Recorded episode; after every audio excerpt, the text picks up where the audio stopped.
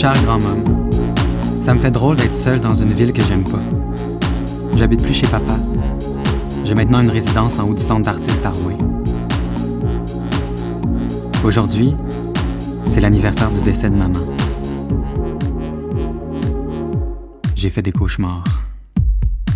Je suis allé prendre une marche pour me changer les idées, puis j'ai envoyé des photos du décor au conférencier. Quand tu as vu la mine, il m'a demandé si c'était pour ça que c'était si loin. J'ai dit oui. Après, je me suis mis à lui raconter l'histoire de la ville. Puis je pouvais pas raconter cette histoire-là sans raconter l'histoire de notre famille. Ton père et ton grand-père sont partis de Joliette pour être les premiers blancs à arriver ici. Il n'y avait pas de chemin, rien. Ils avaient entendu dire que les Anglais allaient ouvrir une mine. Fait sont venus pour ouvrir le premier magasin général.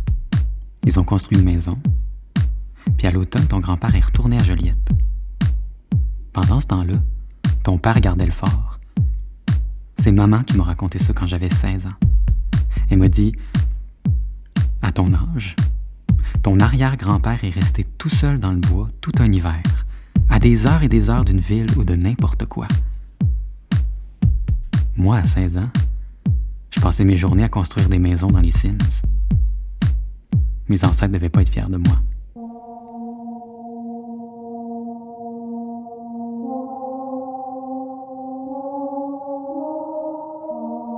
Ça m'aurait donné du prestige. On m'aurait demandé du mulon, comme la maison du mulon, parce qu'on peut visiter la maison où tu as grandi. J'ai travaillé là comme guide.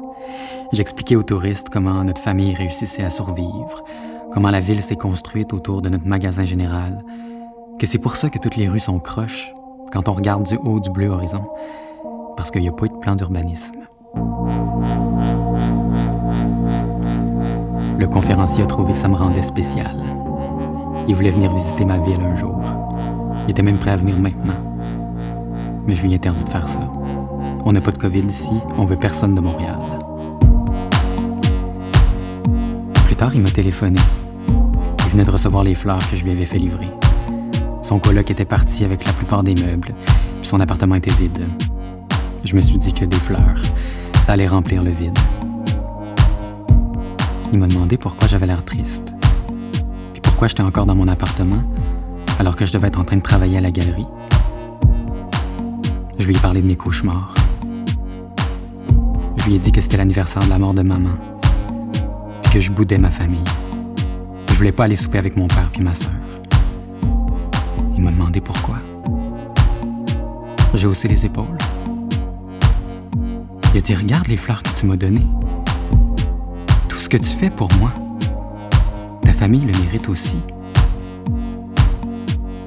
J'ai pris une grande inspiration.